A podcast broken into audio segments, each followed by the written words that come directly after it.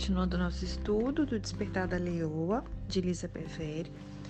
É, nós estamos no capítulo que tem o título Cumprimentando e Lambendo, no capítulo 7, se eu não me engano, né? É, como leoa, nós precisamos uns dos outros para limpar a sujeira, os carrapatos e os parasitas das nossas vidas. Provérbios 30, no verso 12 a 15, na versão a mensagem está assim: Não pense que você está purificado depois de uma semana sem ser lavado. Não seja arrogante. Nunca pense que é melhor que todos os outros. Não seja ganancioso, impiedoso, nem cruel como os lobos. Eles perseguem os pobres e se alimentam deles, destruindo o necessitado apenas por diversão. O parasita tem filhas gêmeas, chamadas Me Dá e Quero Mais. Ou, em algumas outras versões, Sanguessuga Dadá, né? Me dá e quero mais são parasitas que diminuem os nossos nutrientes e roubam a nossa vida. A ganância e a autoindulgência são como vampiros. Quando nós fazemos parte de uma comunidade na qual as pessoas cuidam umas das outras, ajudamos uns aos outros a manter as nossas vidas limpas. Há pouco tempo, eu precisei determinar se eu tinha o direito de falar à vida de um jovem. Ele é um líder com uma grande promessa e eu tenho um grande respeito por ele. Por me sentir de certa forma protetora do chamado de Deus sobre a vida dele, eu quis lhe fazer uma espécie de correção mas para isso, eu precisava primeiro determinar o que, que era o nosso relacionamento, para saber se ele podia me ouvir. E então eu perguntei a ele: Como você me vê na igreja? E ele respondeu sem hesitar: Eu a vejo como uma líder. A resposta dele me disse que eu podia falar e que ele ouviria corretamente o que eu tinha a dizer. Se ele me respondesse de um modo diferente, eu teria guardado o meu conselho. Esse tipo de lava-pés, ele funciona como uma estrada de mão dupla. Não apenas devemos falar às vidas de outros, nós precisamos também convidar outros para nos darem a sua opinião. Eu tenho uma amiga muito querida que é como uma irmã mais velha para mim. Ela é uma pastora extraordinária e uma pessoa experiente em desenvolver as filhas de Deus. Nós temos sido amigas próximas por tempo suficiente para que ela conheça tanto os meus pontos fortes quanto as minhas fraquezas. Recentemente, eu senti que eu precisava convidá-la intencionalmente para fazer parte do processo de cuidado em minha vida. Enquanto nós tomávamos um café, eu disse a ela: Eu preciso que você fale comigo sobre a minha vida. Se você me vir ou ouvir dizer ou fazer é, alguma coisa tola ou fora de ordem, por favor, me diga. De modo algum, sinto que alcancei o auge espiritualmente ou que estou acima de qualquer correção. Ao contrário, eu preciso de alguém que seja qualificado para me dar direção e sabedoria. Quando a maturidade que requer de nós para esse tipo de atitude, na é verdade? Porque muitas das vezes nós intitulamos pessoas como nossos líderes, né? Como ela chegou para esse rapaz e perguntou: Como que você me vê? Não, eu te vejo como, como uma líder. É, e aí isso nos, nos, Nós acabamos nos sentindo na liberdade, é, com é, o direito, né? Dado pela outra pessoa de você corrigir, aconselhar, instruir, né? De aconselhar. É, porém, existem várias vertentes. O fato das pessoas te dizerem que você é uma líder dela, né, que você é uma referência, etc. e tal, nem sempre isso é legítimo. Porque muitas das vezes se fala algo, mas a atitude não é correspondente àquilo. E por um outro lado, essa questão, né? Agora você não como líder, mas você como uma pessoa que se submete, que procura, que você tem pessoas maduras, né? Pessoas que realmente estão num nível, eu costumo brincar sobre degraus, né? Que está num degrau acima do seu, uma pessoa que tem uma visão mais ampliada que a sua, que vai conseguir ver coisas que você não e eu não vamos conseguir. Então, que nós possamos ter essa humildade, essa maturidade de permitir que pessoas qualificadas para tal, obviamente, nos dê direção, nos dê conselhos de sabedoria, né? E aí ela disse que ela concordou, a amiga concordou graciosamente em cuidar de quaisquer áreas é, pouco apresentáveis em minha vida. E para que isso realmente aconteça, eu tenho de estar em um relacionamento com ela. Isso aqui é um outro ponto importante, né? Como precisa haver um relacionamento. Porque se não há relacionamento, não tem como haver uma correção, um acompanhamento, essa conversa. Em primeiro lugar, precisa existir um relacionamento, né? E ela disse que mantém contato com ela intencionalmente, que ela se coloca aqui um outro ponto. Então, a pessoa que a procurou, né? então Lisa procurou a amiga para que ela fizesse com ela. A pessoa que quer essa ajuda, ela é que tem que ir até o líder, é ela que precisa buscar a mentora, ou o mentor, ou o discipulador né? Então, se eu, eu quero essa instrução, essa correção, esse acompanhamento, eu vou sempre me reportar a essa pessoa. Não é a pessoa que tem que ficar vindo atrás de mim, né? E, e essa atitude que ela relata aqui é exatamente a mesma que nós temos que ter. Nós precisamos nos colocar debaixo da instrução dessa pessoa, né? E aí ela diz que eu até me identifico super com isso porque é a maneira com que eu trabalho e vivo, não só para aquelas que estão sendo orientadas por mim, mas é, também de mim para com aqueles que me orientam, porque eu também preciso, né? Eu não tô aqui só para poder dar conselhos, eu preciso de conselhos, eu preciso de direção, eu preciso de correção. Então, eu super me identifico com o que ela fala aqui. E ela diz que mantém contato com ela intencionalmente e se coloca debaixo da sua instrução, lendo seus livros e ouvindo suas mensagens. É, ela não precisa repetir para mim o que já deixou claro. Pelo menos não deveríamos precisar ficar repetindo aquilo que já está claro. Né?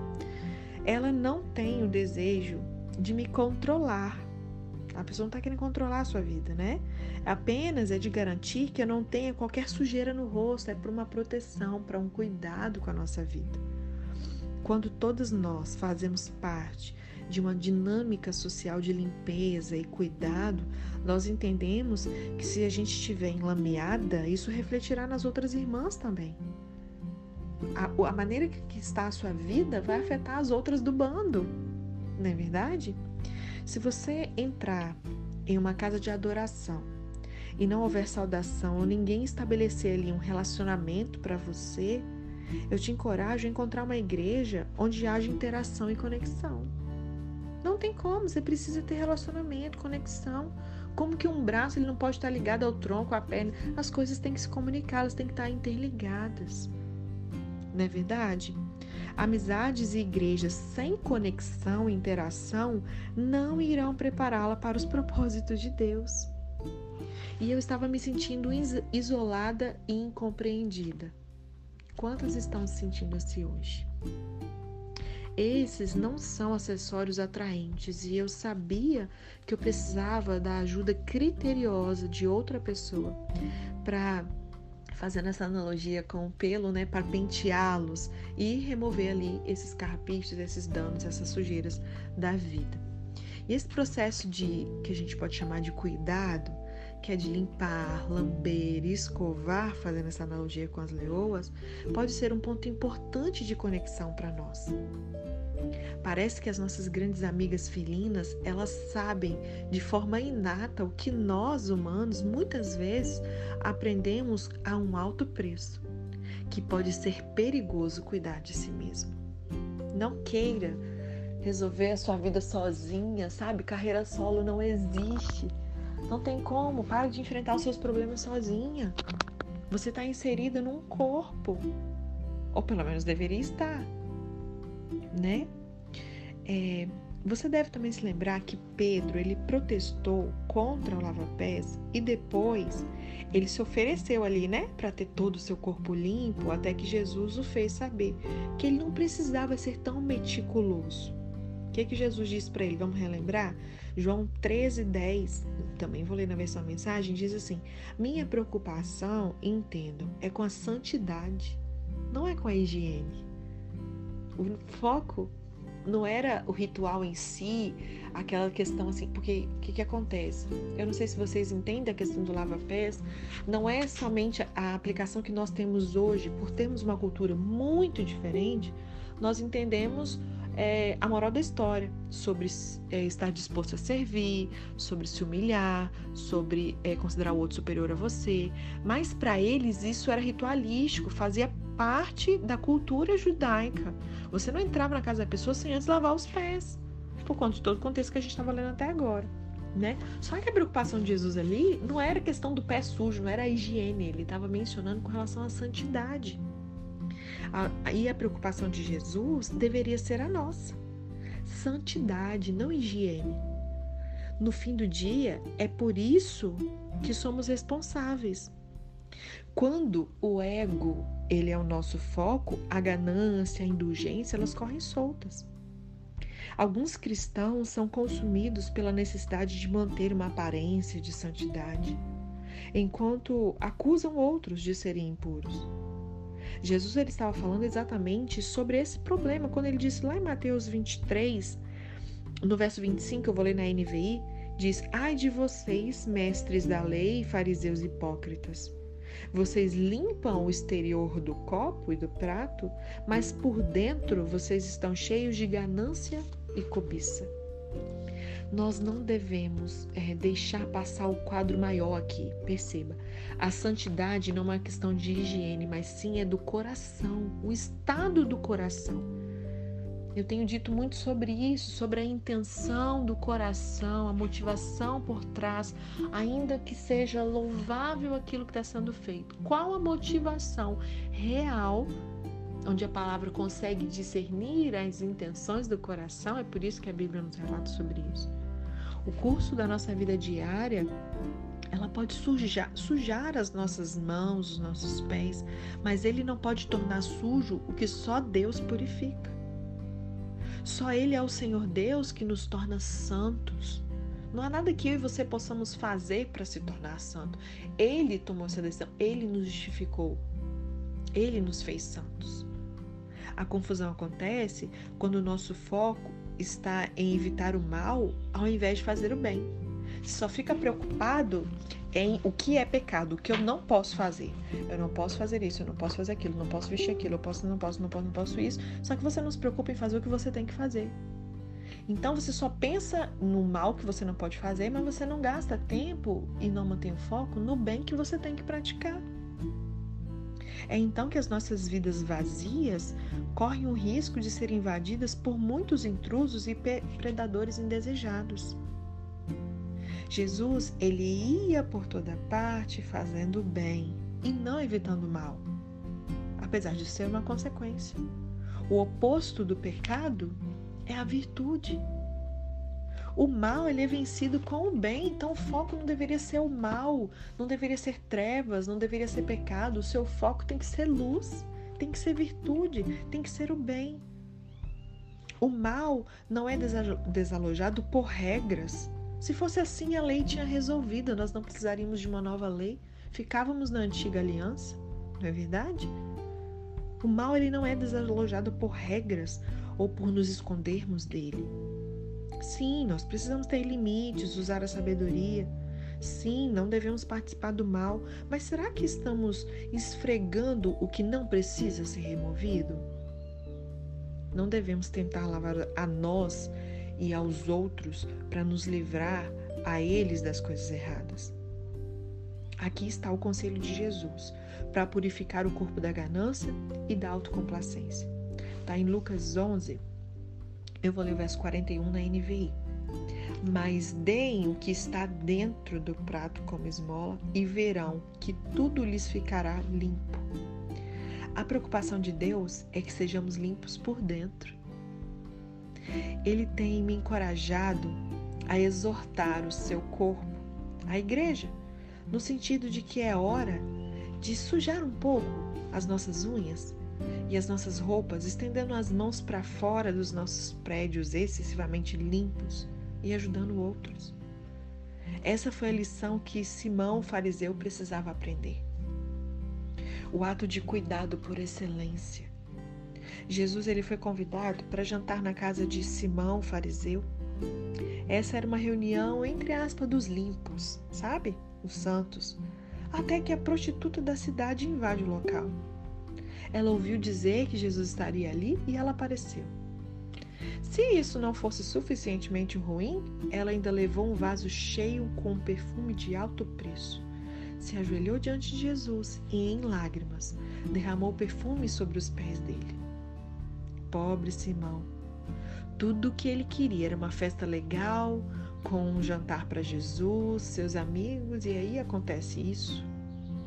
Quando Simão viu aquela cena, ele disse a si mesmo, está lá em Lucas 7,39: Se este homem fosse o profeta que pensei, saberia que tipo de mulher ela é. Meu Deus. Jesus então fez uma pergunta para Simão. Ele queria saber quem seria mais grato pelo cancelamento de uma dívida? A pessoa que devia pouco ou a pessoa que devia muito? Simão respondeu corretamente que aquela quem mais tivesse sido perdoado seria mais grata. E de repente Jesus se dirigiu ao elefante da sala, a prostituta. E aí nós vamos ler um texto de Lucas 7. Eu vou ler na versão mensagem os versos 43 a 47 de Lucas 7. Então, Voltou-se para a mulher, mas ainda falando a Simão, perguntou: Vê essa mulher? Eu vim à sua casa e você não me trouxe água para os pés. Ela, porém, derramou lágrimas nos meus pés e os enxugou com os cabelos. Você nem me cumprimentou direito, mas desde a hora em que eu cheguei aqui, ela não se cansa de beijar os meus pés. Você não me recebeu como é nosso costume, derramando azeite na minha cabeça, mas ela perfumou os meus pés. Não foi assim mesmo? A razão de tudo é que ela foi perdoada de muitos pecados. Por isso que ela está tão agradecida. Quem recebe pouco perdão mostra pequena gratidão. Uau! Esses versículos são um relato do que Jesus disse sobre essa mulher na presença dos especialistas religiosos mas ainda mais significativas são as palavras que ele disse para ela. E vamos continuar? Eu vou ler agora o verso 48 a 50 de Lucas 7, também na versão mensagem. Em seguida, Jesus disse à mulher: Eu perdoo os seus pecados. Aleluia. Na mesma hora, os outros convidados começaram a criticá-lo pelas costas. Quem ele pensa que é para perdoar pecados? Ele os ignorou e disse à mulher: Sua fé a salvou. Vá em paz. É notável que Jesus ele tenha feito esse comunicado à única pessoa que não havia sido convidada para a festa. Olha que interessante. E por quê? Porque, diferentemente de Simão, ela o saudou e lavou seus pés. Simão se posicionara alto demais para se humilhar diante de Jesus, mas não aquela mulher. O perdão dos pecados, ele estava disponível para Simão? É claro que sim. Ele está disponível a todos os presentes. Estava disponível para todo mundo que estava ali. Jesus declarou isso na parábola que compartilhou, mas naquele momento Simão não entendia ou reconhecia que ele necessitava do cuidado em seu coração que Jesus podia lhe dar. Quando imaginamos que o nosso coração não precisa ser cuidado, nós começamos a julgar os outros. Eu vou repetir. Quando nós imaginamos que o nosso coração não precisa ser cuidado, a gente começa a julgar os outros. Julgando as pessoas, nós negamos a elas o que nós mesmos necessitamos. Foi isso que aconteceu com Simão. Ele precisava ter os seus pés lavados. Ele precisava da saudação da paz. Ele precisava da cura do bálsamo da unção. Mas como ele achava que ele estava acima da necessidade dessas coisas, ele não ofereceu nenhum desses rituais de saudação e cuidado aos seus convidados existe um lugar de honra. Enquanto eu escrevo isso, eu não posso evitar me perguntar se Jesus voltaria o seu rosto para as mulheres enquanto faria uma indagação aos líderes legalistas dos nossos dias. Algo assim. Vocês acham que o pecado da mulher é grande demais para que ela mereça reconhecimento? Portanto, vocês a ignoram. Vocês imaginam que ela de, é, ela de alguma forma está fora do meu chamado de apresentar o Evangelho, mas eu enfatizei o exemplo dessa mulher. E assim eu perdoei as mulheres. Vocês imaginam que o pecado de Eva foi maior que o de Adão, e assim vocês negam às filhas dela o acesso à minha mesa. Mas não esqueçam, não, mas não esqueçam que aqueles que muitos são perdoados são os mais gratos. Um lugar de honra será encontrado para essas filhas, ainda que seja por meio de lavarem e ungirem os meus pés. Adoráveis leoas, é hora de darmos novamente ao nosso glorioso Senhor algo do qual ele possa se orgulhar, sabe? Para ver isso acontecer, eu estou disposta a lavar alguns pés e a ter os meus pés lavados. Vamos estar dispostas, cada uma de nós, a fazer qualquer coisa ou ir a qualquer lugar, se isso significa que Jesus terá motivos para se maravilhar quando ele olhar em nossa direção. Simão, ele pensou que aquela mulher prostituída queria chamar a atenção de Jesus. Mas Jesus chamou de amáveis as suas tentativas desajeitadas. Não se preocupe se as suas tentativas forem desajeitadas em princípio. Apenas comprometa-se a começar. Eu quero que todas nós deixemos esse tipo de impressão em Jesus para que Ele diga a nosso respeito. Nossa, estou impressionado por elas terem me demonstrado tanto amor. Vamos fazer alguma coisa maravilhosamente significativa para o nosso Senhor ao manifestarmos bondade, cuidado e boas-vindas para com outros, nós derramamos a nossa adoração aos pés dele. Vamos ungir umas às outras para a sua volta e para a nossa ressurreição. Vamos lavar os pés umas das outras, ainda que seja com as nossas lágrimas. Deixem que elas caiam desimpedidas até que haja umidade suficiente para lavar a sujeira e a imundície dos pés da igreja. Vamos chorar sobre os nossos próprios pecados e sobre a injustiça lançada sobre as nossas irmãs e crianças em todo o mundo. Se a misericórdia que tem sido derramada em você não é suficiente para reduzi-las às lágrimas, então permita que a crueldade do infortúnio das filhas cativas comova você. Que as suas lágrimas lavem os pés de outros e magnifiquem o nosso Senhor. A saudação e cuidados da leoa simbolizam a maneira como demonstramos a aceitação e inclusão umas às outras. A forma como cumprimentamos indica como vemos umas às outras, como líderes, colegas ou discípulos. A maneira como os outros veem você determina como você vai ser cuidado. O exemplo da leoa nos mostra que agregamos valor quando cuidamos dos outros. Nesse reconhecimento, nós mostramos honra, humildade, respeito. O nosso cumprimento deveria dizer: Eu conheço você, eu valorizo você, eu me importo com você. Agora, quanto à lama daquele lugar difícil, deixe-me te ajudar a lavar isso.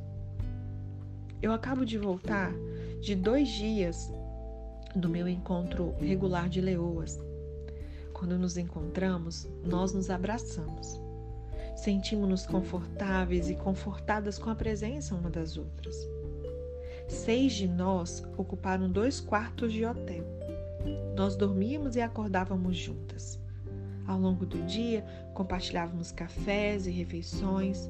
Nós nos reuníamos de pijama, saudávamos e cuidávamos uma das outras até tarde da noite.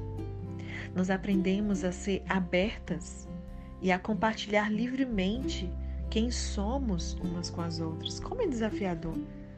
Tirar as máscaras, sabe? Se permitir ficar vulnerável, permitir que a outra te veja como de fato você é.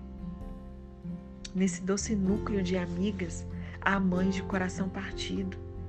Uma hóspede temporária inquieta, uma guerreira cansada, uma visionária empolgada nós passamos a nossa primeira noite saudando umas às outras. Amo você, senti sua falta. E acordamos no dia seguinte para iniciar o processo de cuidado. Como você está? Reconhecemos os pontos fortes e as fraquezas umas das outras. Nós entendemos que às vezes eles são os mesmos. Fazemos perguntas difíceis umas às outras. Juntas nós rimos, choramos, oramos, confessamos medos, pecados, fraquezas. Encerramos orando umas pelas outras e por nossos filhos e nossos futuros. Eu saio exausta, mas com os carrapatos retirados, a poeira escovada e os meus pés lavados. Eu aprendi a abraçar o processo de cuidado, porque eu sei que essas irmãs leoas me amam e se importam comigo. Eu sei que quem elas são na minha vida e elas sabem quem eu sou na vida delas. Às vezes discordamos, mas isso não significa que nos separamos. E eu te pergunto, para a gente finalizar esse capítulo 7, quem são as mulheres que estão em sua vida e que precisam ser saudadas? Quem no seu mundo se beneficiaria com algumas lambidas cheias de carinho? Existe alguém que você poderia convidar para fazer parte do seu processo de cuidado e lambidas? Eu espero que sim. Que Deus nos abençoe. Amanhã a gente inicia o capítulo 8. Amém?